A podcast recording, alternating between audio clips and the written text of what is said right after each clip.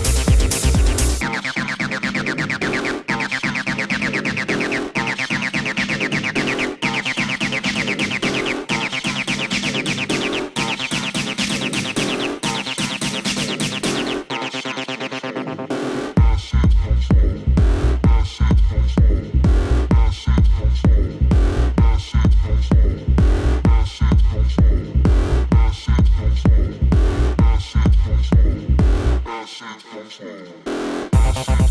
home.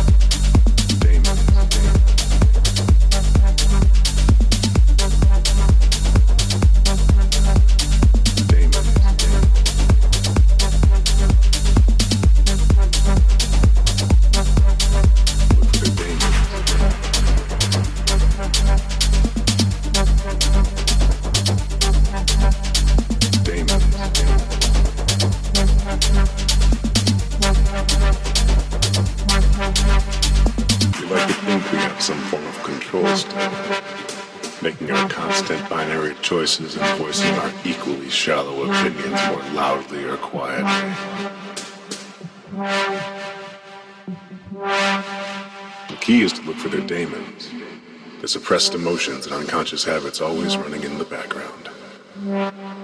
Daemons. Daemons. Daemons. Look for their daemons.